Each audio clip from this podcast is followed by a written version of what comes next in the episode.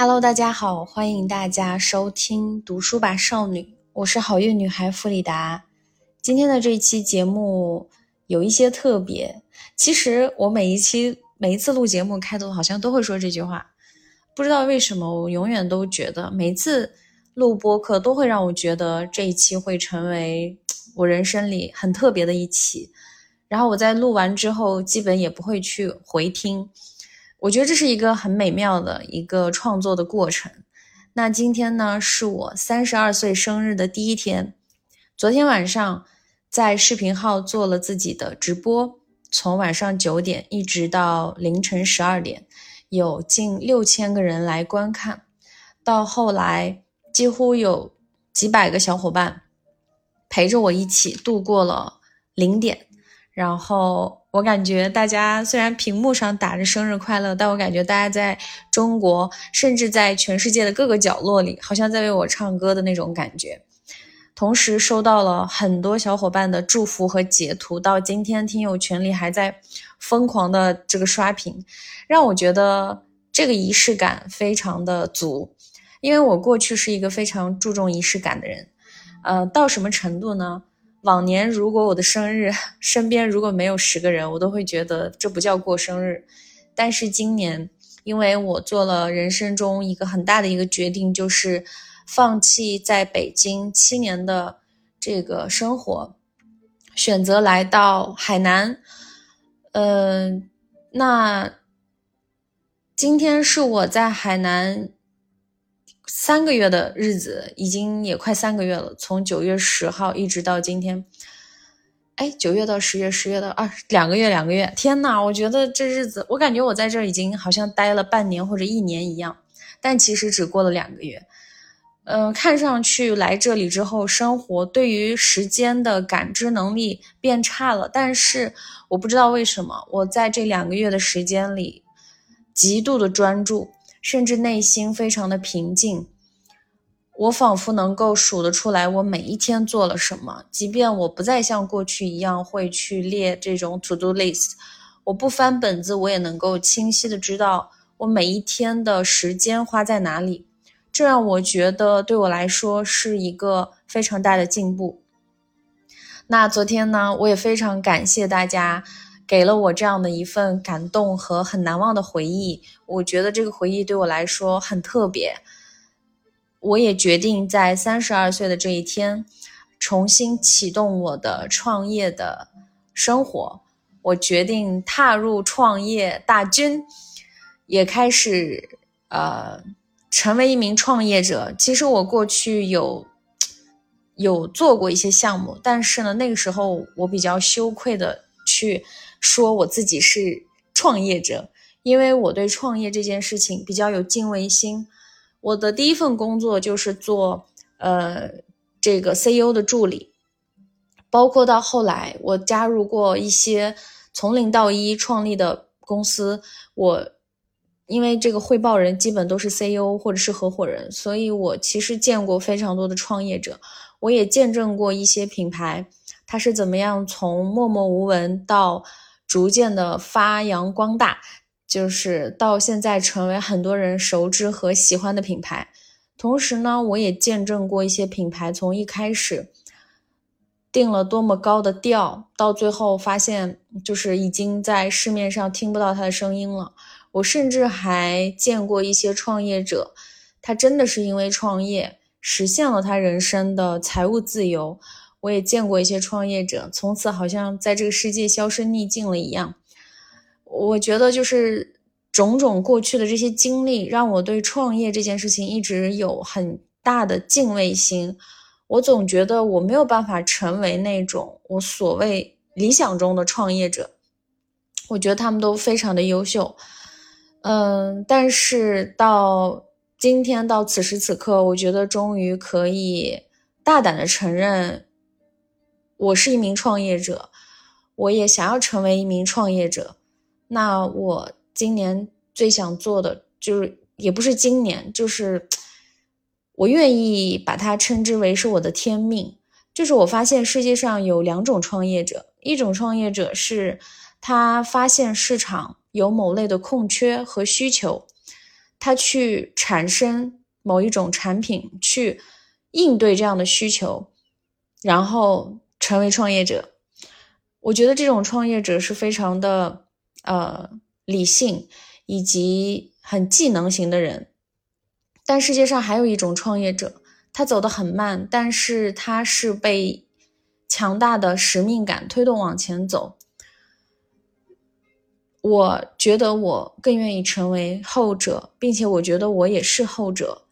所以今天很想跟大家聊一聊我的创业项目，也是我为之想要去付出的事业。嗯，到今天到工作了八年多，到我三十二岁，我终于可以大胆的去放手去做这件事情，我觉得非常的激动。但是我的语调可能你们听着很平静。是因为这件事情在我的心里已经酝酿了好多好多年，我很多年前就想做这样的事情，可是一直觉得时机没有到来，所以时机也是一个非常神奇的事情。有的时候你过早踏入吧，你会觉得没到，或者是你被你的一种自信或者是自负牵绊着走，那势必就会摔倒，或者是不被理解。但是当时机到的时候，你会觉得这件事情它会带来价值，会带来意义，并且，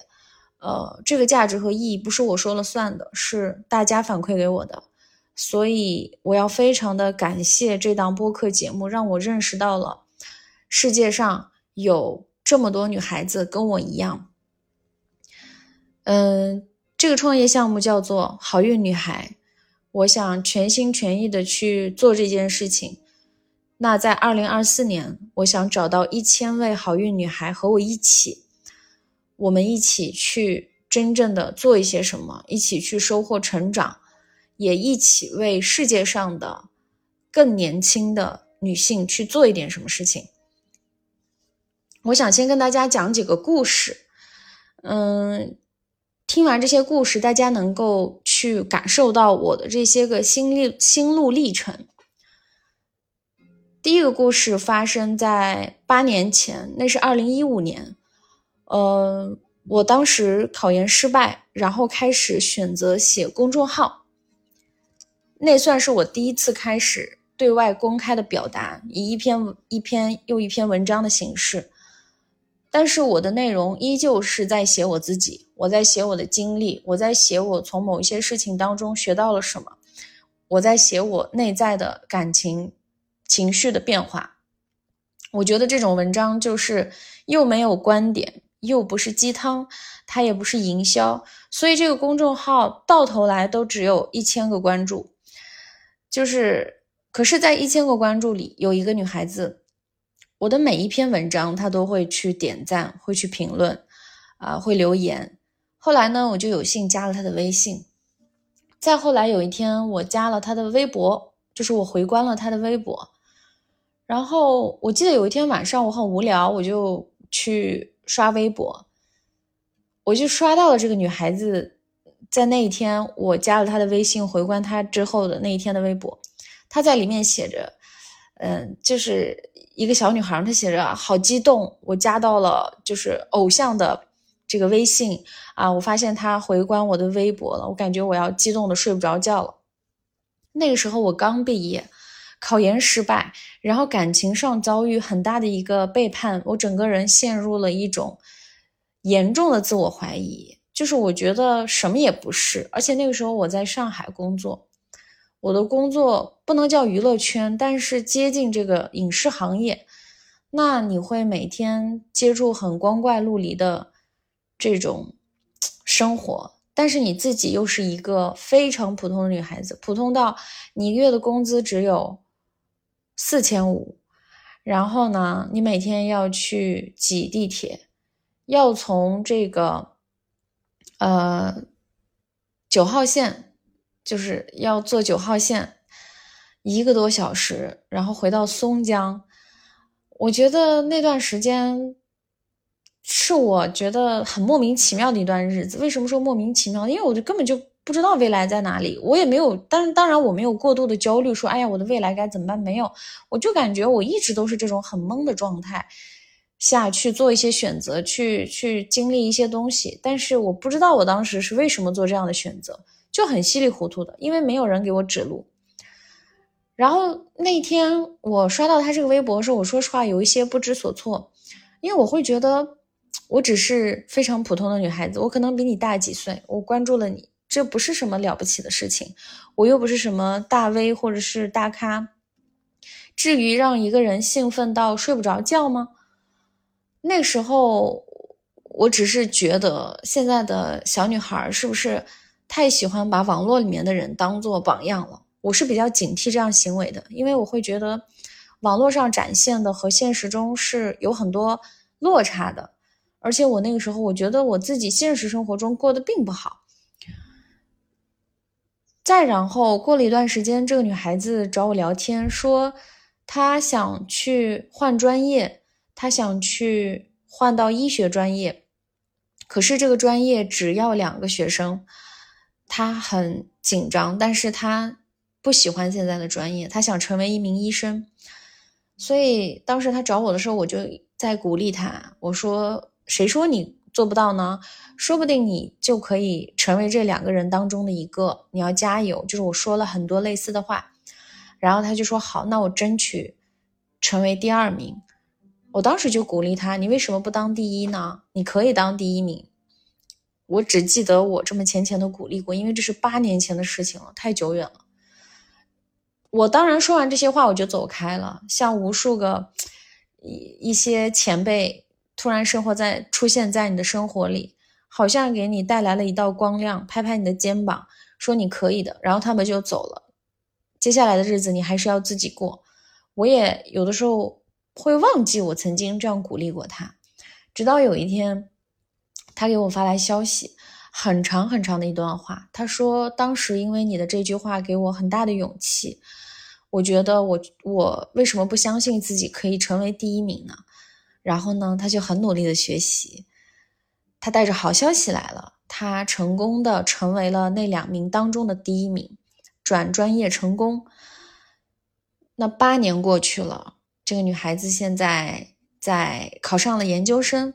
她现在应该在读博士。我觉得非常的感慨，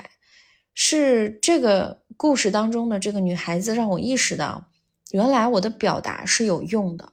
原来一个人在网络上对另外一个更年轻的人的鼓励，有如此大的意义和能量。这个是我始料未及的，但是当然了，我并没有太把这个当回事。我觉得，我只是说了那么几句话，我可能只是在那个阶段鼓励了他，他自己下了非常大的苦功夫。她是一个很自律、学习很好的一个女孩子。这是第一个故事。再然后呢，时间就回到了今年。今年在一月份的时候，其实我也做了自己的一个呃付费的社群。当时进来一个女孩子，嗯，我当时的这个社群里呢，跟大家有一个权益，就是说你可以跟我进行一个一 v 一的咨询，不管你是聊感情方面、聊生活，还是聊成长，还是聊职场技能，我都可以在这些方面帮到你。嗯，这个女孩当时跟我视频的时候。我我觉得那个画面我到现在都很难忘。她在长沙，然后呢，他住在一个宿舍里，他的宿舍里非常的空，然后阳光也不是很充足，就是有很多那种海报，这个海报就很像我小学的时候一块钱买的那种周杰伦、蔡依林的那种大海报。然后呢？我在跟他视频的时候，我会发现他的眼睛不敢跟我对视，就是眼神是飘忽的。那一刻，你对他是有那种心疼的，你会觉得，呃，你要你你很想要鼓励他去更多的表达，去笑一笑，去开心一下。然后在他的表表述过程当中，我发现他来自于一个很普通和贫困的家庭。从小呢是在属于是留守儿童，然后呢父母对他也没有那么的偏爱，因为他还有一个弟弟。然后这个女孩子普通到，她就上了初中，然后去念了中专，就是类似医医医医药这块的。他现在在长沙的一家药店上班，一个月拿着四千块的工资。我当时就鼓励了他很多，因为他说他要去这个专升本，我给了他一些建议。呃，再接着，我跟他的故事就结束了。我们也只是在社群里。后来我做了写作营，我还做了自己的 IP 训练营。我发现他每一次都来，每一次都是很早就来。但同时，我又发现一件事情：他来了之后，他永远是那个在角落里不发声的人。嗯，所以我非常的纳闷儿，就是我会觉得。你本身的工资也不是很高，然后你愿意付，呃，不少价格的钱，然后进来，为什么不学习呢？或是你也不写作，就是你也不太在群里交流，那你图什么呢？我一直心中有这样的疑惑。后来我辨认出来了这种不敢，在我今年做播客当中，我频繁的能够辨认出来这种感受，因为很多人跟我发信息会说。我觉得大家在群里都好优秀，我希望自己有一天优秀了之后，也多多的在群里表达。等我有一天变厉害，你会发现女孩子真的很可爱，然后大家很擅长在自己身上找原因。他会觉得，当我今天加入一个很热闹，然后大家好像都很优秀的群体的时候，我要先在角落里看，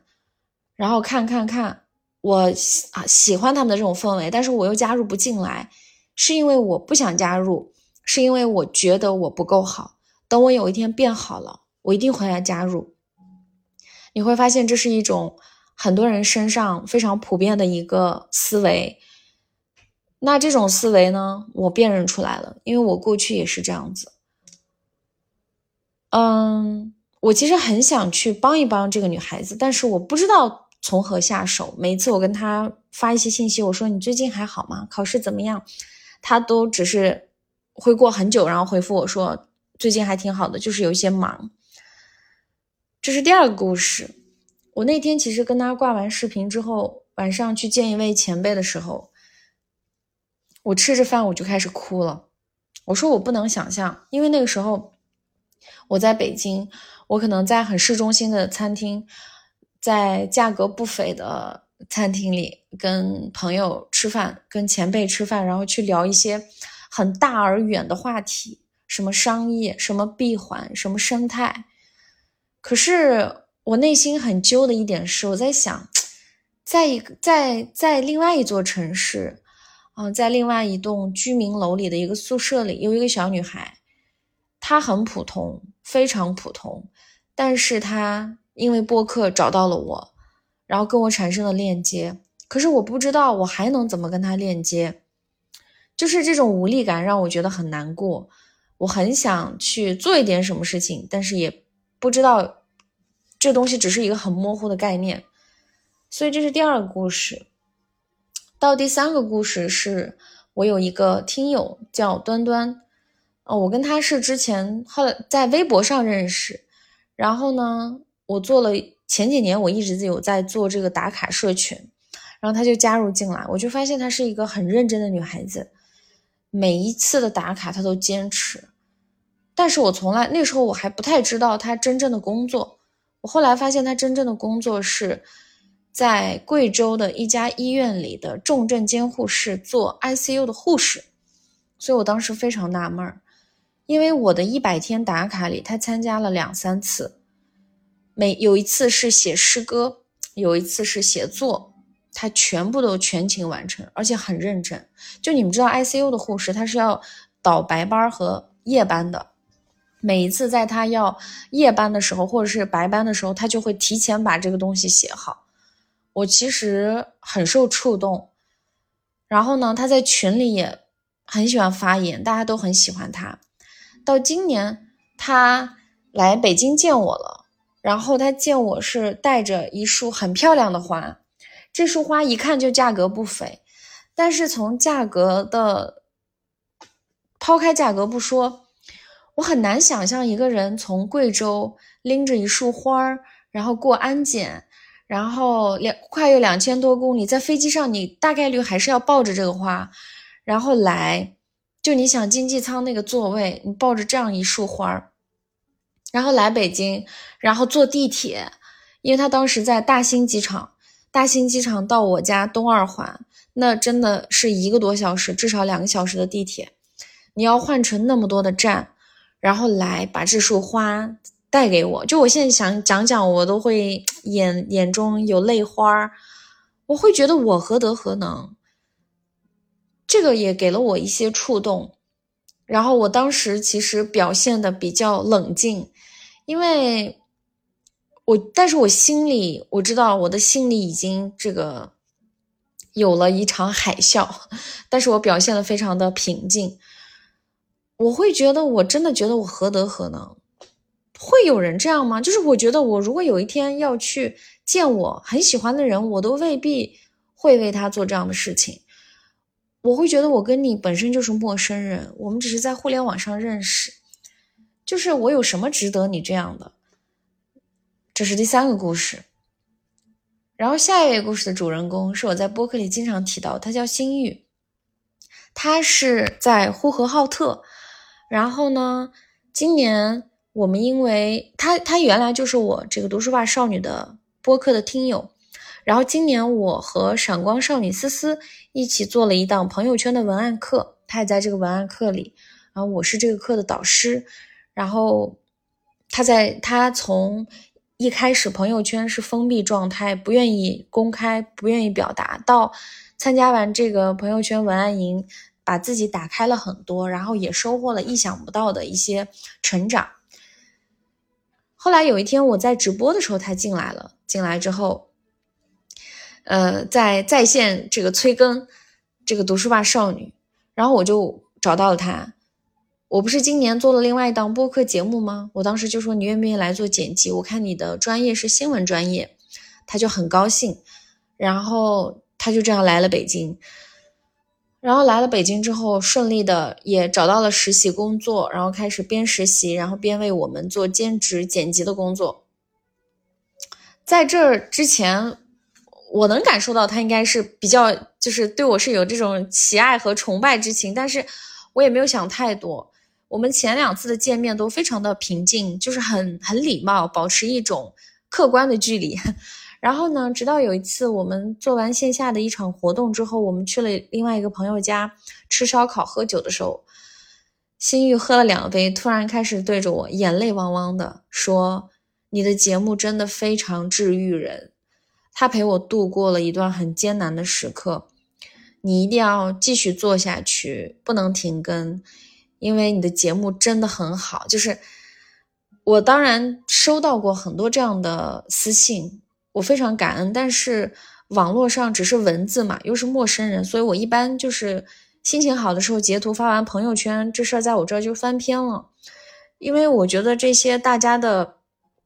这种。对我的反馈都是在我意料之外的，我觉得这东西是分量很重的事情，我不愿意接太多，因为我总觉得自己还没有那么的值得让大家去觉得好像我的节目救了你那种感觉。我觉得我也不想把我自己架在一个特别高的位置，所以我一直对很多小伙伴们的反馈是当下很开心，但是一般过了那天我就会选择忘记，我选择空杯心态。我也不想让自己陷入这种得意洋洋的这种 环就心情里。可是网络上的文字和有人真的站在你面前，眼泪汪汪的，真真的是哭着跟你说他非常喜欢你的节目。我觉得那种震撼力对我来说是很不一样的。后来我跟新玉又有过几次酒局，我发现他每一次还是这样说，然后。我在今年八月份就做了一个郑重的决定，我放弃了我在友邦的工作，我放弃了另外一档播客节目《朝阳公园人》，我选择重新出发，并且我选择要把我这两年佛系更新的节目救回来。我我觉得心玉是很重要的一个人，嗯，在这里我也非常的谢谢心玉，我很感谢他。我觉得是因为他一遍一遍的跟我强调这档节目很重要，你要继续做下去。有什么我能帮你做的吗？我好喜欢听你说，是这些话让我觉得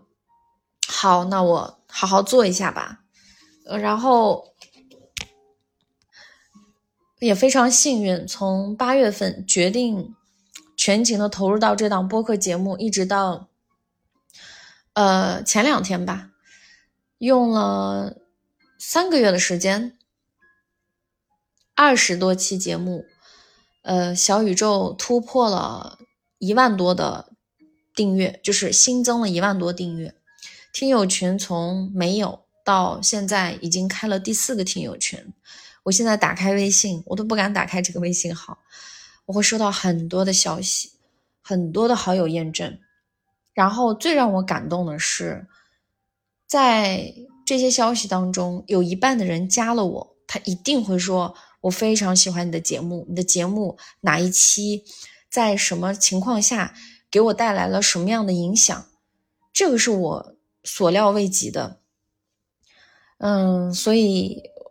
我在这里非常感谢心玉啊。然后呢，我的这个节目也在三个月之内，光十月份上了三次小宇宙的锋芒榜，还有一次最热榜。那我要说第五个故事，就是真正促使我要决定做好运女孩这件事情。这故事的主人公叫安妮塔。嗯，大家对她的故事感兴趣，也可以去往前听。有一档节目，名字叫《这个亲人》，就是他的原生家庭经历过很多的变故。我跟大家讲讲是怎么回事。安妮塔是一位哈萨克族女孩，出生在新疆。她从小呢，父母就不在了，然后他是在奶奶家长大。可是奶奶常年对他，奶奶是爱他的，但是常年会对他进行语言暴力，所以他从小是在这种又又被人爱，但是又在打骂这样的环境中长大。安妮塔当时跟我说，她小学的时候，她觉得救命稻草就是学校里的那间图书馆，那个只是一个图书角落。再然后，他听说可以去这个考学，离开他的这个所在的家乡之后，他做了一个决定，他要考上那个学校。他从他在小学六年级就开始，呃，每天学习到两三点、一两点。他现在的近视也是因为当时他非常努力的学习，果然他考上了。可是考上了之后，命运并没有特别的垂怜他。他在初中非常努力学习，也去积极的参加各种各样的活动，心情也逐渐开始好起来。当他觉得他的人生要开始新篇章的时候，他遭遇了他同寝室的人的校园霸凌。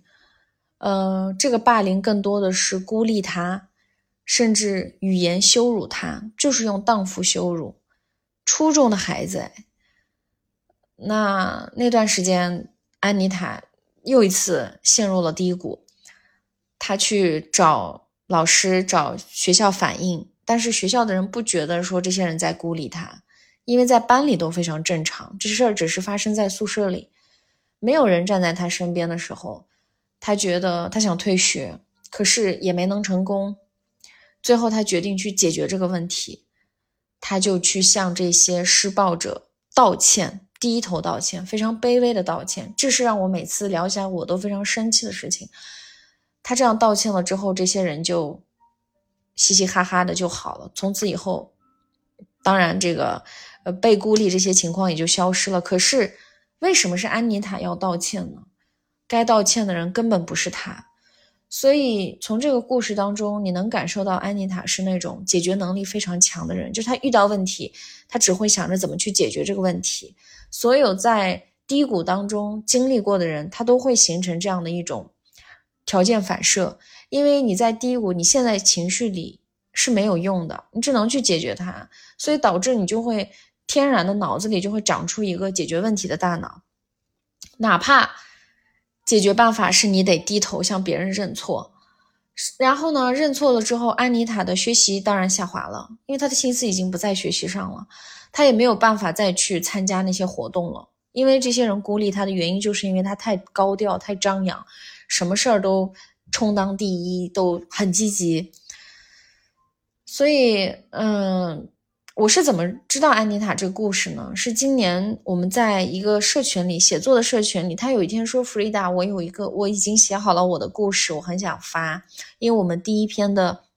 作文的题目叫我的名字。”他说：“我写好了，我很想发，但是我觉得我写的太负能量了。”我说：“没关系，你发呀，写作就是这样子，你想到什么就发什么。”因为我当初在社群里认识他的时候，他的 title 都非常的闪亮。他是一个阅读了几百本书，然后这个看了几百部电影呃和影视作品的人。然后他在自己的专业，他曾经也是大厂的这个合作伙伴，也非常出色。然后我看到他的那篇作文的时候，我直接流眼泪，我流了很久的眼泪。因为我不知道，就是我没有想过我的身边会有这样的人会经历如此不幸，就是这个真的让我很很触动。后来我就邀请他上我的播客节目，但是我感觉那个播客也有点，我现在想来，我觉得这个播客是有一点点仓促的，因为那天在跟他录制的时候，你就会发现安妮塔平时的表达能力是非常强的，可是那一天的录制，他。讲话讲着讲着会断断续续，断断续续，不是因为网，其实不是因为网络的问题，也不是因为他表达能力不好，是因为我跟他是视频在聊，我们那一个多小时的对话里，两个人眼睛里一直有泪花儿，他一直强忍着泪水去讲述自己的故事。我在视频里看到他人这样子去讲述的时候，我才意识到。这些伤痛原来没有消失，它才刚刚开始浮出水面，它才刚刚开始被安妮塔说出来、表达出来。我非常感谢他的信任。我觉得没有人愿意把自己的伤疤揭开去给世界看，可是，在那一天，他选择写下来发，至少在群里，然后他又选择上我的节目，去让更多的人听到他的故事。我觉得他非常的勇敢。所以也是安妮塔的这个故事，真正促使我想要去为更年轻的女孩子做一些什么事情。然后呢，我做了几个社群，因为我发现大家普遍的不自信，普遍的看不到自己擅长的地方，看不到自己的闪光点。可是我没有办法教大家特别理论的东西，因为。如果问我自己怎么样变得自信，那些理论我都知道，可是又有几个人能从头到尾做到呢？当你今天做到的时候，明天出来一个事儿又把你打回原形了。所以，我这么多年我自己慢慢的起来，得益于我写成就感日记。所以我当时做了这样一个打卡社群，去说，呃，每一天大家把自己做的有成就感的事情写下来。记住，它不是感恩日记，不是让你去发现生活的美好，因为我觉得真正的自信应该是来自做事儿。当你做的事情拿到结果多了，你的手感养培养了之后，你慢慢的那个最稳定的那个内核会起来。我始终觉得，每天打着口号说要爱自己，每天要过得开心，对着镜子说你是最棒的，我觉得这些它都只是。很表层的东西，真正的让我们自信，应该是我们要有做事情的能力，要有解决问题的能力，要更偏理性化一点。就是当你在这些方面有所突破的时候，再配合你每天对自己的自我打气和鼓励，那我相信一个人很快能够起来。真的，这是我自己验证过的方法。我觉得这些方法还处于一个比较模糊的，它没有办法很系统的那种感觉。但是，我觉得这是我自己做过，我觉得有效的，我觉得试试看吧。那成功日记到现在呢，已经有小三百个人加入了。我几乎隔两天就会收到大家的反馈，从一开始不知道自己每天有什么成就感可写的，到慢慢慢慢的发现，每一天都在期待第二天的开始。因为每一天在写成功日记的时候，都觉得哇，今天的我又做了好多事情，我非常开心，大家能够真正的投入进来，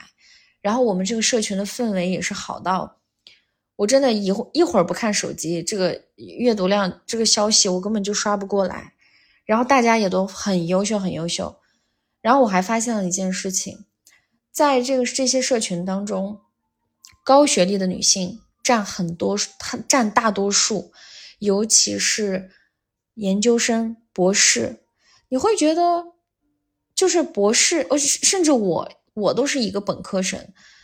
我会觉得研究生读了研究生的人都很厉害，然后更别提读博士了。我过去只有一个博士朋友在日本读博士，我每次见谁都说啊，我有一个博士朋友，我会觉得很骄傲，而且我会觉得女孩子他能够去不选择世俗的那种结婚生子，而去去选择追梦，我会觉得很感动。我每一次在不想去工作的时候，我都会想起我这个在日本读博士的朋友。我想起他跟我说，他有一个月的时间，每一天都要很早起来，然后去很远的地方，呃，他的那个研究院里去做实验。他说，有的时候那栋楼里就他一个人，他往往做实验做到十点多出来，然后他那个研究院的后面就是山，他也很害怕。可是比起那些害怕，他会觉得今天的实验虽然做了八个小时、十个小时，可是最后。在得到那一两个很小很小的数字的结果的时候，他会觉得很喜悦。他觉得今天的实验结果是新的，是他创造出来的，他会被自己的这种成就感打动。所以我每一次不想努力的时候，我就会想起他这个故事。我觉得为梦想去努力的女孩子真的好棒，好坚强，好勇敢。但是我会发现我的社群里有很多的博士，我会觉得读到博士已经是一个学历的很高很高的一个殿堂了，为什么还需要来我的群里去这个重构自信呢？都博士了，怎么还不自信呢？其实我今年在做个人咨询的时候，我也遇到过三位博士。很厉害，都在国内很顶尖的学府。女孩子，你会发现跟他们聊天聊着聊着，他们真的都是哭，很委屈。然后你会发现大家在很压抑自己，然后让他们变得很小心翼翼。这是一方面，另一方面是他们会觉得找不到人可以交流，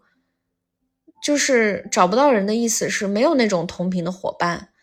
身边的人大部分都是结婚生子了，要么就是同门，就是同窗，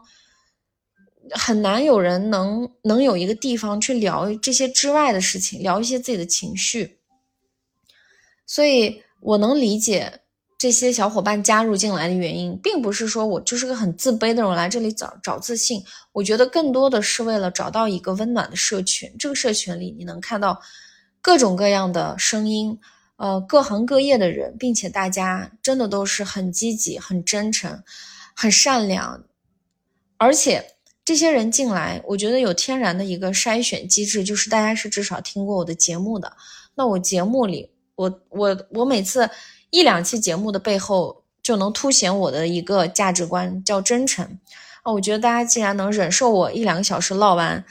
加入选择加入社群，那大概率。这一点是大家身上都有的，所以你会发现，当你用真诚这个东西作为你价值观的核心，你筛选进来的人大概率都是跟你一样的人，每一个人都是。这是我非常感动的地方，也是我觉得我做这个社群我最骄傲的地方。我觉得每一个人都很真诚。当大家哪怕今天有人浅浅的做了一个。很小的事情，可是发在群里，你会发现大家都会夸奖他，或者是当今天有人心情不好，很多人都发来长篇大论的去这个鼓励他、安慰他，然后给他加油打气。我觉得这样的社群氛围是我过去我也没有想到的。那这两天还发生了一些事情，也让我觉得很触动。嗯，前天。有一个女孩子，她叫叮当，她在今年一月份的时候跟着我一起参加了我组织的一百天打卡的活动。她在这一百天当中完成了三十三本书的阅读。那到今天，呃，她统计她已经在今年读完了六十多本书。很厉害，很厉害。然后他前天去医院体检，他在三年前有这个乳腺结节，可是这次他去体检，他发现这个结节没有了。嗯，他体检当时有乳腺结节的时候，连保险的重疾险都买不了。再到今天，乳腺结节已经消失了。他自己复盘说，他觉得最大最大的功臣应该是读书这件事情，因为他真的读了很多书，然后他这一年的成长是肉眼可见的增长。我特别想提这个案例。我虽然开玩笑说，天哪，我竟然制造了、创造了一个医学奇迹，但是这个最大的功臣一定是当叮当自己每一天坚持去阅读。她也是个很努力、很温暖的女孩子。但是你们知道吗？这个打卡群是在一个很艰难的背景下成立的，今年的一月一号开始的，所以去年的十二月份我做了招募。去年的十二月份是什么时间节点？大家应该都知道，那个时候国内刚刚放开，呃，大家都在陆续的阳，你别说身体状态了，连精神状态都是每个人都在低谷，而且那种低谷是。书读书和这些东西，正能量的东西，别来烦我。就是你别给我这些东西，我不想学习了，我就想摆烂，我就想疯狂的出去玩。我把我这三年丢失的这些自由这些东西找回来。你会发现，整个周围都在弥漫的这样的一种氛围，尤其是北京啊！我在北京，我会发现，以前只是周五、周六晚上那些酒吧呀，或者是呃餐厅，非常的火爆。但是那段期间那么冷的情况下，你去到比如说世贸天阶，去到一些地方，你发现每天晚上都是满的，搞得我都有点质疑，就这还是北京吗？就很就是那个时候就是弥漫着这样一种氛围，在这样的氛围下，我艰难的招募到了小三十位小伙伴。因为很多人都在那个时候，谁也想着新年我要定计划，我要搞学习啊！大家都疯狂的想着我要回家过年啊，我一定要这次好好的见见家人，对吧？大家好多年都没没见家人，没有旅游啊，然后每天动不动的做各种 检测，不能出家门，大家都在过这样的日子，都烦透了，谁还想来学习？所以在这样一种情况下。这三十位小伙伴能坚持下来，我觉得真的是很不容易的事情。所以这是第一个，第一个。然后第二个也是最近有一个小伙伴跟我说，发了很长的这个信息。最近很搞笑，大家来给我说那个弗里达，我来报喜。就是说到这里，我很想哭，就是。别的别的那些博主收到的报喜都是他考上了什么东西，啊，他考拿到了什么成绩，或者说他赚了多少钱，因为听了你的课，都是这种报喜。我这儿的报喜都是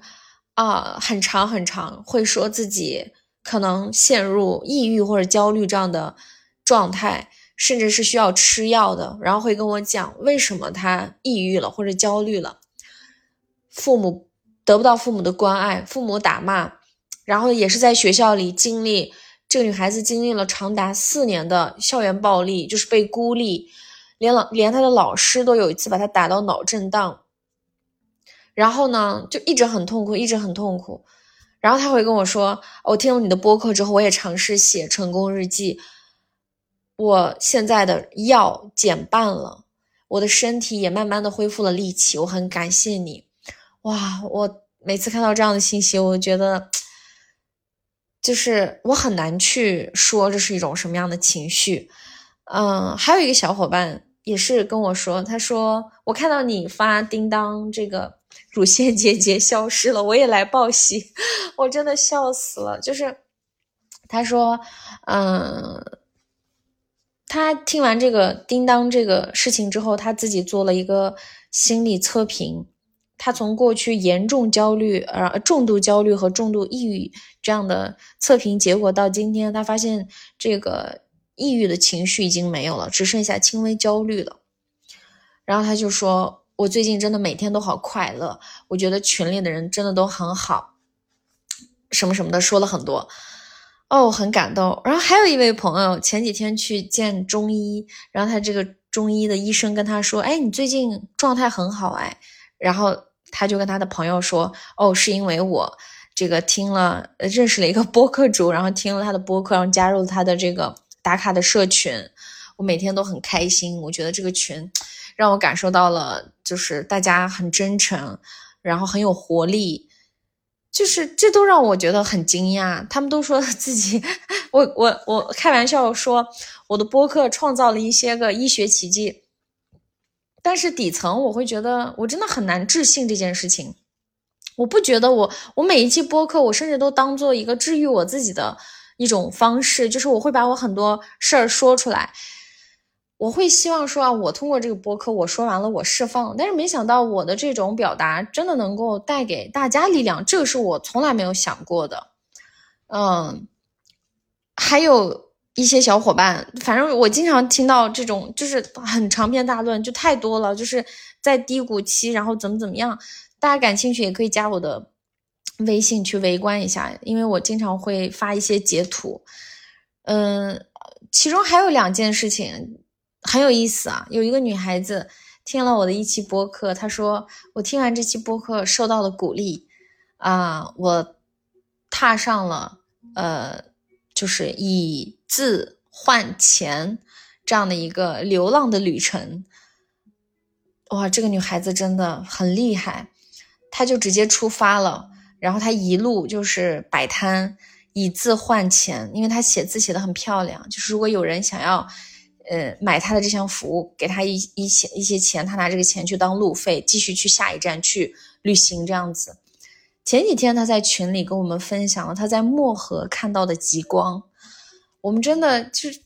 这个非常的打动我。我觉得在当今的年轻人当中，我很少看到这种，我直接就去流浪了，而且以一种非常酷的方式，我觉得太有意思了。他也让我觉得，天呐，我的播客原来有这样的效果。然后我还收到了，呃，来自武汉的一位纹身师，叫小北。我过去没有见过这样的纹身师，我我经历的纹身师都是比较是那种，我从来不觉得哦，还有纹身师读这么多书，并且读这么多的哲学，天天考，天天在脑子里思考宇宙啊，思考这个哲学。他也经常会跟我探讨问题。我觉得他也非常优秀，他年龄很小，长得也很漂亮，然后他画的画也都是很有色彩的。他有一天还和我分享了自己的呃一一幅创作的连载的画，你会发现这个画的内核其实还是一个很孤独、很普通的灵魂啊，他挣扎的艰难的成长，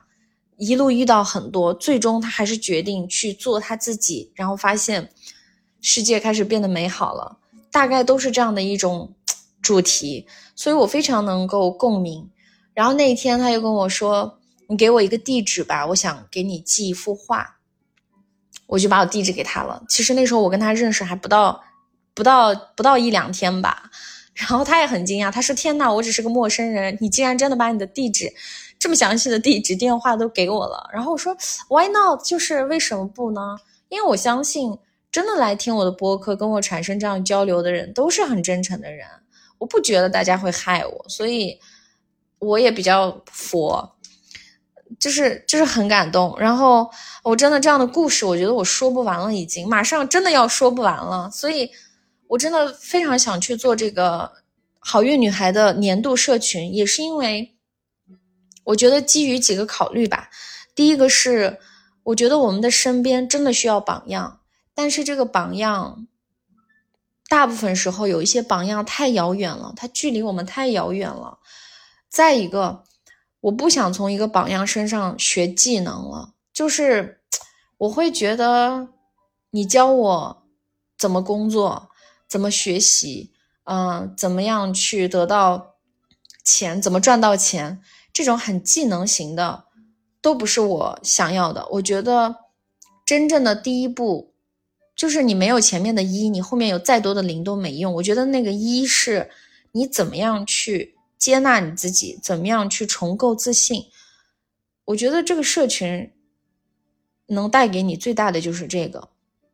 因为这个社群里会来全国各地甚至全世界的人，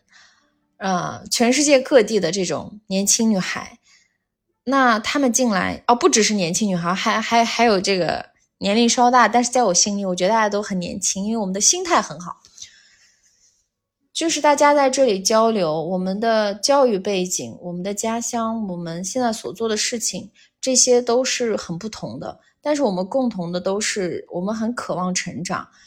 在这个成长当中，心灵层面的成长可能占更大的部分。因为我觉得，技能型的东西是一一学就能会的，它不是一个很复杂的事情。就是你在工作当中遇到一些。具体的事情，我觉得它都是有解决办法的。但是我们一旦回到自己的精神层面，你会发现心理这一块是很难去用一些技能化的东西去疗愈的。它需要花很长的时间，尤其是在这很长的时间里，如果你是孤军奋战，你就会像我一样，就是不断的跌倒，不断的起来，在就是会把自己很多的时间跟情绪。跟精力就耗在你的低谷情绪里，你很难走出来。所以我在年轻的时候，如果能有这样的社群，我会觉得我可能不会浪费那么多的时间在这个悲伤春秋，把自己小小的痛苦放大，然后整天陷在情绪里，却浪费了大好的时光去追求我的梦想。所以，我真正我觉得这个社群能带给大家的就是这个。因为我们在成长的过程中，在心理层面真的有很多很多的关卡要过。那如果说今天有这样一个社群，大家能够在这里找到真正的好朋友，并且我们未来不止一年，呃，后续几年都要一起携手共进，我觉得这个可能跟听友群啊、打卡群的意义都不一样。因为打卡群只是一百天，听友群也只是大家因为一个节目聚到一起。那这个今天你可以听这个节目，明天你可以听另外一个节目。但是好运女孩年度社群，我是想把它做做大做强，就是我希望它能够真正的产生影响力。所以接下来我想跟大家说一下这个社群的规划。嗯，那我想跟大家来说一下，就是二零二四年，我想和一千位好运女孩相伴同行。为什么是好运女孩？我觉得首先回归到我自己身上，我自己就是一个运气非常好的人。这个就体现在我出生，我曾经差一点就来不到这个世界里了，因为我是我们家的第三个小孩大家都懂的都懂。嗯，但是当时我的父亲坚持要生下我，我觉得这个让我很动容。我爸爸当时。就是两年前吧，那时候他做完手术，在病床里躺着，他的眼睛上面有纱布。他当时躺在床上跟我说，很笑着笑着跟我说：“啊，没想到三个孩子当中，最后是你天天陪着我在医院住院啊什么的。”他说：“你小的时候，他说当年差点就不能要你了。”然后他开始跟我讲当年的故事。我当时百感交集，我甚至都不敢流泪，但是我内心触动非常大。我会觉得天哪！我当然知道我经历过这样的一个波折，才来到了这个世界上，但是我从未仔细的去听过这些波折当中具体遇到了什么。比如说我的父亲，他的工作的职称可能因为要我，然后就变得很，就是这个职称就不停的降。嗯，然后这么多年家里其实有有一些补助啊，什么这那都没拿到，然后呢，就各种各样的事情吧，就是一定是给我们家带来了很大的经济方面的损失。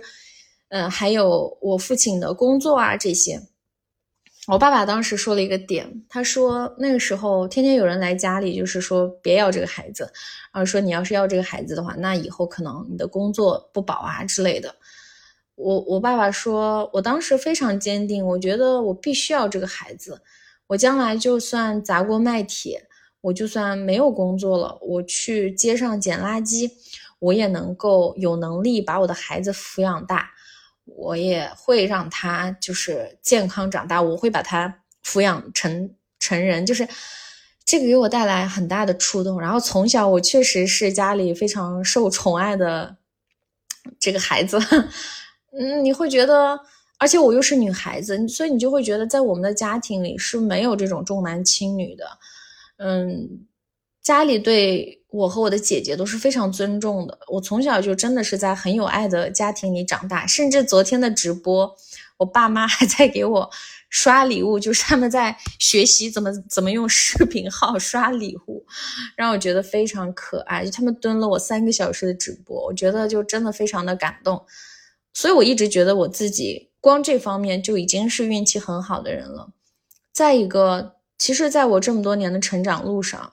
我总觉得我其实很孤单。我孤单，并不是说没有同路的人，而是说我在遇到一些事情的时候，我没有可以商量的人，没有人可以给我建议。我感觉我一路都是自己，我不能说摸爬滚打，没有那么重，就是糊里糊涂的，就是来一些选择也很懵的状态下就就接受了。然后，当然这些选择时好时坏。有一些给我带来很惨痛的代价，但你会发现，每一次在你特别不得意的时候，呃，特别低谷的时候，上天奇迹般的给你的生命里送来一位又一位的贵人。这些贵人可能是说了一些话点醒了你，可能是给你提供了实际的帮助，可能是呃成为了你进入到了你的生命里，成为了你的这样的一个榜样。所以，我一直觉得对这一块，我也是心怀感恩。就是我觉得我很运气很好，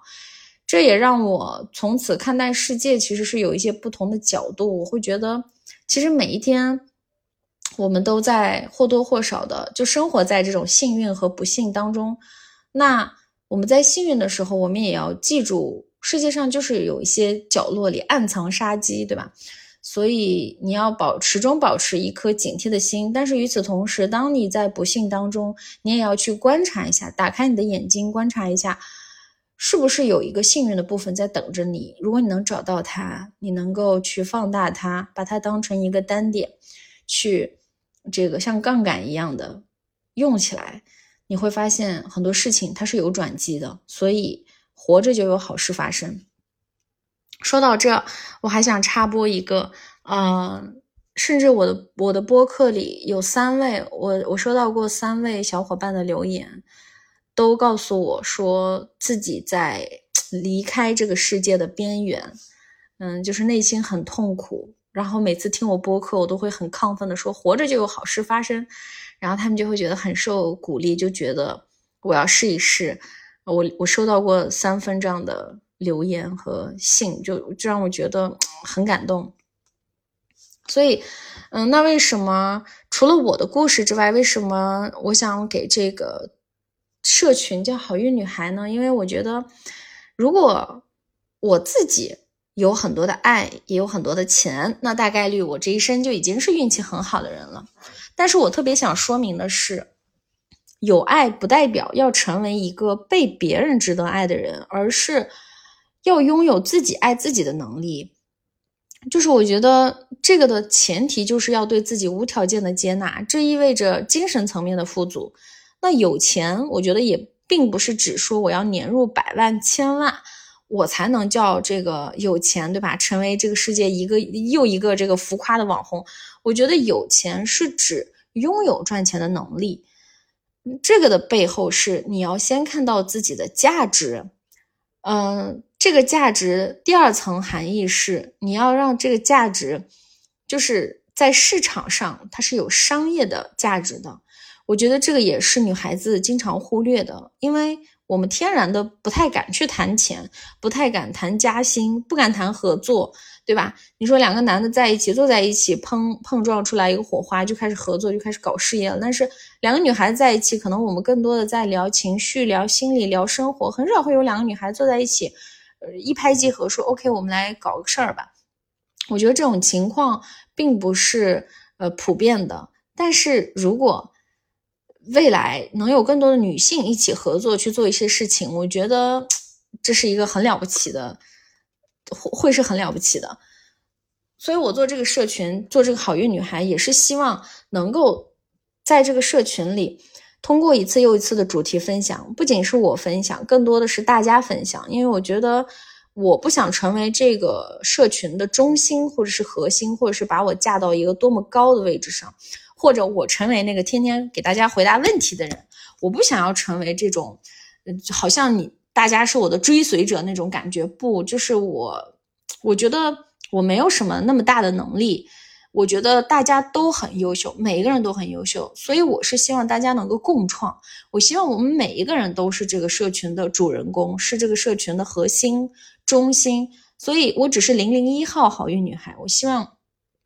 在二零二四年能够找到一千位好运女孩，跟我一起，我们一起去创建我们自己的这种呃温暖的社群。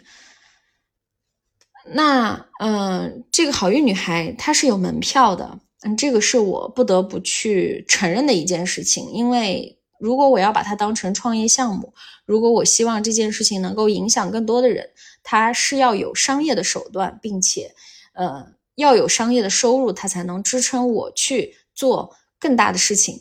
嗯，比如说现在。我就拿最最 最最紧迫的事情来说，我是需要去招募一两个全职的运营的，因为我现在加微信回微信我已经回不过来了，我现在都真的是不敢打开微信号，我一打开很多人加我，但是我还是希望跟我的用户交流，但是我需要一些外部的支持，我也需要设计，我需要剪辑，因为我每天我还是很想去做内容，那。我这就是天天对吧？就真的是顾不过来。这个是团要团队化，这是一件事情。第二件事情是，我想在明年做线下活动，我想真实的在线下见到大家。我觉得这个很重要，因为我更愿意在线下跟每一个具体的人产生链接。那第三个事情是我想要把好运女孩的故事。呃，推广给更多的人，去影响，在我的能力范围内影响更多的人。我觉得播客只是其中的一个媒介，另外一个媒介，我是希望有能用书这样的方式把大家的故事写下来，因为我觉得不是只有明星，不是只有这个大 V 企业家啊，他们的故事才值得记录，才值得成为人物传记，才值得被大家阅读。我觉得我们身边真的有很多很厉害的榜样。那这个门票费用是两千九百九十九，呃，考虑到大家的一些叫什么，就是，嗯，我做了一个很重要的决定，就是前一百位，本来这个价格就这么几天，但是我决定前一百位的价格是两千九百九十九，就不变了，因为我原本想的是，呃，就这三天是这个价格，然后在之后，我价格就。翻倍的涨了，因为这个社群非常值得，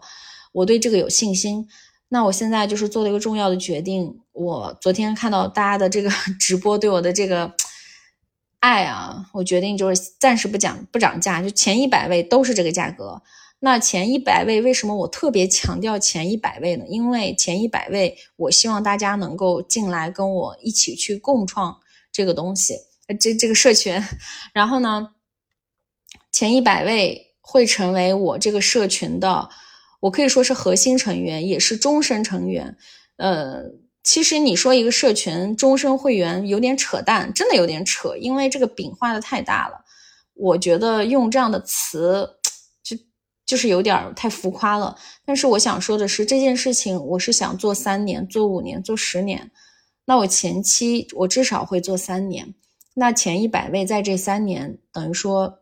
这个每一年的门票都不用交了，就是你们就是一直，只要你们明年还愿意，后年还要愿意跟我一起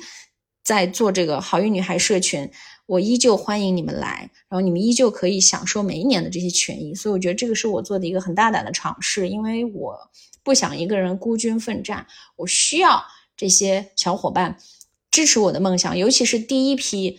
坚定的为我的梦想、为我的创业。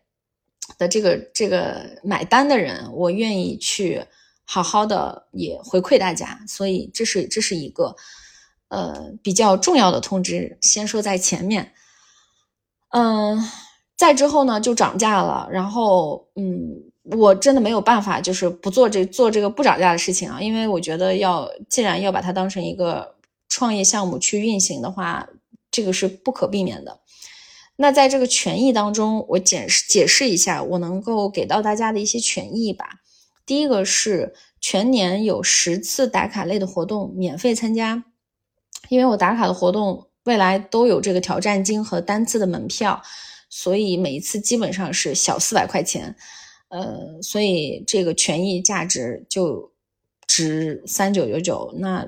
我们这个好运女孩社群这一千位啊，好运女孩里面的人全部都明年免费参加。第二件事情是我每个月会线上主办举办一个主题活动，呃。那这些主题活动也都免费参加，因为这个这个这种线上的这种分享活动，我可能会邀请一些人来去进行分享。第三个是线下的见面会，免门票参加，大家应该也都参加过，或多或少的参加过一些播客主举办的线下的这个听友的见面会，对吧？其实是会收取门票的。呃，我那天听说了有一个很大的一个播客主，他线下门票一个人是五百块钱。我我觉得太厉害了，但是他当然他本身也很厉害，他的这个节目也很好，我觉得值得。那我相信未来我也能做大型的见面会，然后到时候肯定是有门门票的，对吧？那对于这个社群里的一千个女孩子，就是免门票，就是全国线下见面会免费参加，并且我说了，我不愿意自己成为主角在台上分享，我觉得这个有点太。ego 太大了，我不想做这样的事情。在全国线下见面会的时候，我更希望，不管我去到哪一个城市，我都会邀请这一千个好运女孩当中所在这个城市的女孩子，让她们也成为分享嘉宾，我们一起来去共创一个主题，在线下跟大家见面，而不是只有我一个人在上面干巴巴的讲，好像我是某个那种。呃某个那，就是我不愿意成为那种，就是啊，我是特别核心的，然后大家都冲着我来，然后听我讲完，好像对我特别的崇拜，把我当就是我我不喜欢那种粉丝对明星的那种感觉，我也想要去打破这件事情。包括我的听友群，你们都知道我叫弗里达和他的朋友们，我希望大家是一个朋友的状态。那我更希望的是推这些。女孩子也到舞台的中间，借助我的影响力，也能让别人听到他们的观点，听到他们的声音。那第四个就是我在写我自己的书，嗯，我的新书出版了之后，我会赠送给这个社群里的每一个人五本我的签名版的书。这个书我停滞了一年啊，中间有一段时间没有，实在没写下去。那现在因为做了这一百天早起打卡群，我跟着大家现在每天早上稳定的一千字，甚至最近每天早上都是两千字，就文思泉涌啊。呃，那明年就是希望它明年能够顺利出版。那第五项权益是我会给大家赠送价值三百六十五的好运读书会的听书福利，因为这是我今年推出的读书会。嗯，那这个大家可能没有办法加入到读书会的社群里，但是我会把这个音频也同步给这个社群里的女孩子，就是大家就听这个价值是三六五，因为我会拆解一百本好书，然后除了书之外，还有音频的逐字稿摘录将近三百万字，所以这也是我想给大家一个比较实在的东西。再一个就是每一位入社群的女孩子都有机会在我的播客里讲出你的人生故事。我的播客最近数据慢慢的在变好，我不管它有多好还是多怎么样，我希望去采访这些女孩子，因为我觉得，呃，她们身上有很多值得我们去学习的地方，因为她就是我们身边的人，她就是我们身边的榜样。嗯，所以，我。会邀请大家来我的播客里讲出你的人生故事。那，呃，重磅中的重磅呢？我再强调一下，就是，嗯，我的想法是，明年我在做这种好运女孩线下见面会的时候，我更希望大家能够在自己的城市发起这样的组织，去成为这个组织者、发起者。就什么意思呢？嗯，就是。如果你是我这一千位好运女孩社群里的人，我希望你在你自己的当地也去做这种读书分享会呀、主题分享会呀，去影响和扩散这个社群的力量，去让更多的人去这个接触到正向的、积极的这些内容。然后呢，我也愿意在这块儿去协助大家，比如说。真的是手把手教大家怎么样去办一场线下的活动，啊，不管是这个读书类的活动，还是什么样什么分享的活动，还是什么样的活动，嗯，第二个就是怎么样招募到人。第三件事情，我觉得是比较实际的，就是你但凡办线下活动，你肯定是要收门票的，对吧？我觉得这个也能成为大家额外的一个小收益。嗯，在这之外，你能够去每一次举办一个活动，你能认识到一堆人。我一直在说，人要找到自己的同类，找到自己的场域。那你。相当于是自己成为了这个场域的核心，你就相当于有了自己的一个小组织，对吧？来参加你活动的人都都把你视为是一个这个社群的核心，你就相当于也有了自己一个精神栖息地吧，那种感觉。所以我未来是希望这样子，因为我觉得靠我自己的力量，这个事情是没有办法做很大的。我是希望借助更多人的力量，大家一起去。给这个世界角角落落的女孩子，那些不自信的女孩子，去我们去传递一些正向的、积极的一些东西。然后，呃，线下如果大家举办线下的这种读书会呀什么的，我会帮大家对接一些出版社的资源，就是可以实现送书啊，你可以给你线下来的人送一送书。这样子的，或者你可以跟出版社一起做一些联名活动。那这个在背后，我可以跟大家做这样子的对接。我从二零二四年的一月一号开始，我每周会邀请一位女性榜样进行分享。但是唯一不同的是，这可能跟过去你们在社群见到的分享不一样。哦，我你们不会只是在直播里见到他，我会邀请带他们加入到我们的社群里。我也欢迎大家去跟这些人主动的去链接，主动的加他们的微信，而且这些女性榜样不再是所谓的什么明星、网红、大 V，就是是真正的我生活当中影响我、改变我很厉害、很出色的这些女性，呃，并且我希望大家都跟他们真实的产生一些链接。我觉得具体的你们可以去看一下我发的。文章里面写的比较详细，我在这里就不多赘述了。那对于前一百位，我还有一件事情是我特别想做的，我想选出五十篇大家的人生故事进行合著出版，就是意味着有正规的出版社的书号，呃，也有这种也由这种国家级的出版社进行出版。当然，这个是一个很。漫长的事情，因为首先大家的故事写作啊，这些都是要有要求的。不过也不用担心，我也会邀请在这方面很厉害的人来社群里教大家怎么样去写。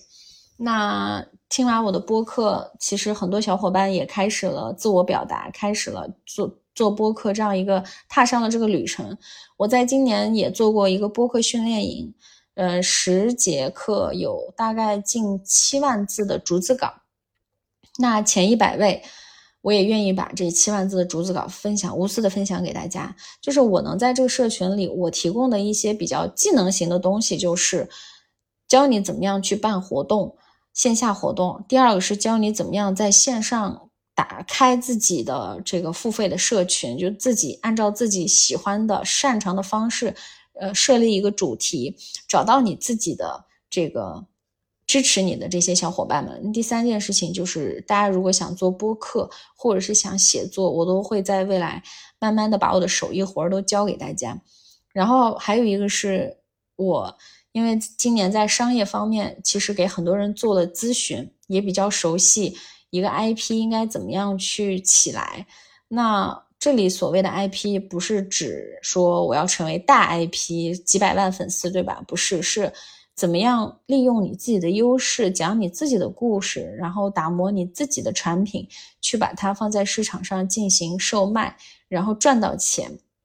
啊，这些都是我非常擅长的事情。呃，我也会在把我这些系统性的东西去打磨出来，然后发给大家。前一百位还会赠送我的一 v 一咨询，因为我对外的咨询的收费是单价是很高，但是我愿意跟这一百位这个。这个这个一 v 一的咨询啊，嗯，一次。但是我说白了，我虽然每一次都说一次，但是我的 IP 训练营的人都跟我打过无数的电话了。我一般在这方面也是不太吝啬的人，所以是这个。嗯，在这个之外，我还有一个自己小小的一个理想吧，就是。这个是真正的理想。我希望大家能跟我一起参与进来，是我想在呃明年的时候成立好运女孩奖学金，就是我们一起在全国范围内找到那些值得帮助的女孩子。呃，除了这个做这个奖学金之外，我希望能够把我们家里看的书看完的书，成立一个好运图书角，这种感觉就是真正的捐给那些需要这个书的人。嗯，好运女孩奖学金这个事情，它是一个很宏伟的梦想，但是我想先从小小的开始做起，比如说每个月找到一位，这样的话一年有十二位，如果我们这一年之内能够帮助这十二位女孩子。去获得成长，我觉得是一件非常有意义和价值的事情。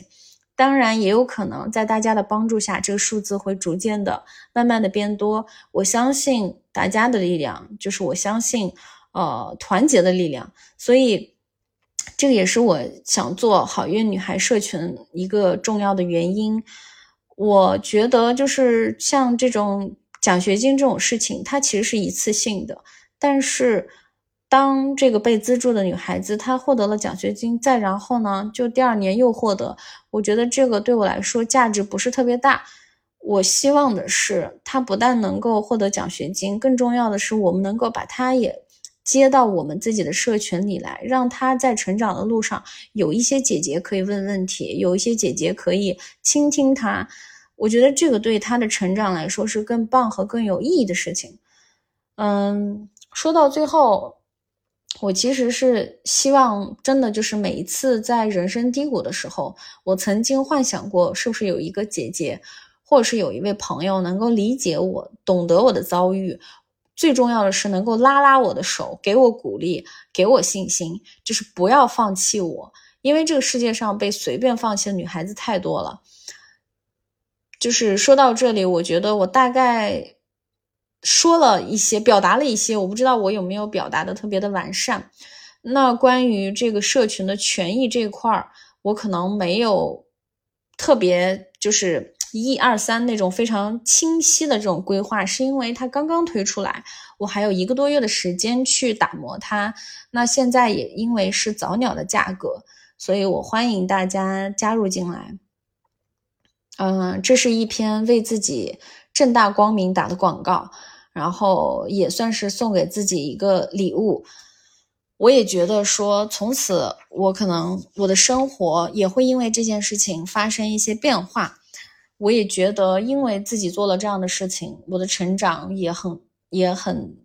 就是很大吧。就是我觉得这个背后是一份责任，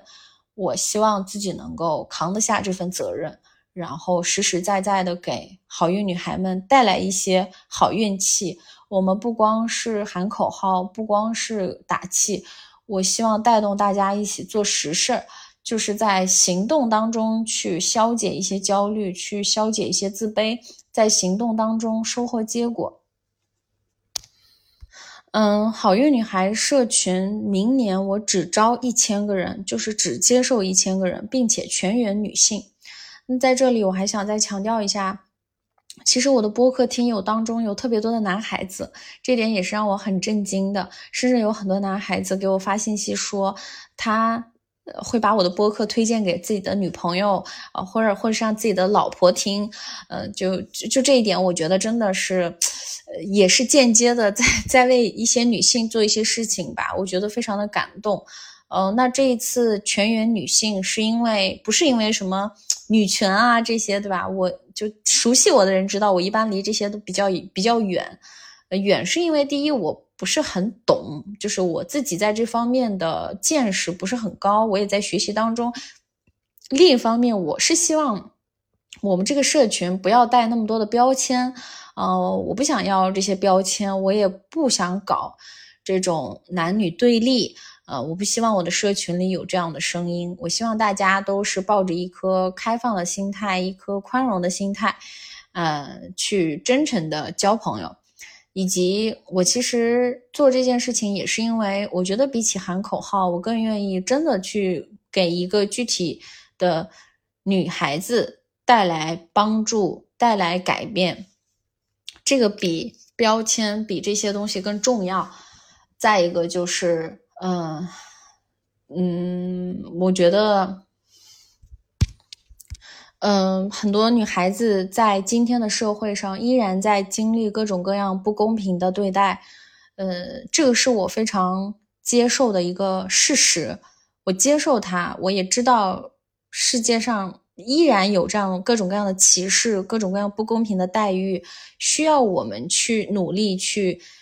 某种程度上改变它一点点。但是我不觉得我们因此就要成为一个性别对立呀，或者是不断的加强某一种主义。我不愿意有这样子的。这种感受，我是希望大家在一个真诚的情况下，我们可以讨论这些东西，但是我们是要做实事的，我们还是要专注在我们自己身上，因为只有改变世界，不是靠说出来的，是靠每一个人。当你每一个人都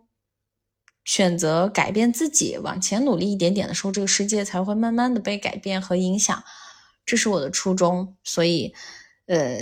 我在这里解释一下啊，因为有好多男孩子给我发信息说，姐姐为什么没有好运男孩？我也想加入。那我昨天直播里也说了，我非常欢迎大家以自己的方式加入，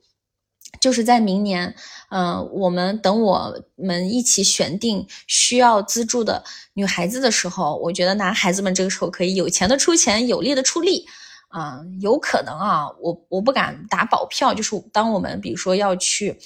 呃，某个具体的地方去实地见到这个被资助的女孩子的时候，那我们可能比如说给她送一些图书啊这些的时候，那我觉得这个时候男孩子真的就是可以有力出力，有钱出钱。我觉得这个也是你们为这个世界的女孩子们做的一些贡献。我觉得能做到这个，我就已经觉得很感动了。所以，所以真的很抱歉没有好运男孩。呃，当然欢迎大家加入我的听友群，我的听友群里男孩子还是很多的啊，大家每天。这个聊的也是很热闹的。最后我还想说一下，其实关注我的人里面有非常多的学生，我希望大家能够去呃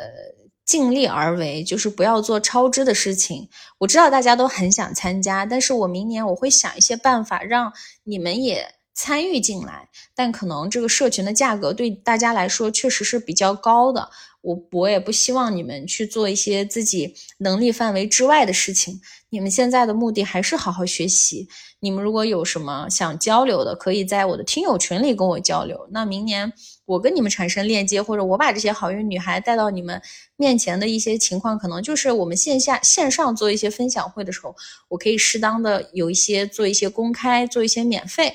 或者是我们线下见面的时候，大家可以参与进来，所以你们也不要觉得说好像我一定要进到群里才怎么怎么样。我们每个人都可以按照自己的方式去，呃，加入进来。嗯，这个是我非常想说的，因为真的有很多的大学生，我希望你们真的量力而为，呃，不要做超支的事情。那今天的播客就说到这里了，我觉得就是怎么说呢？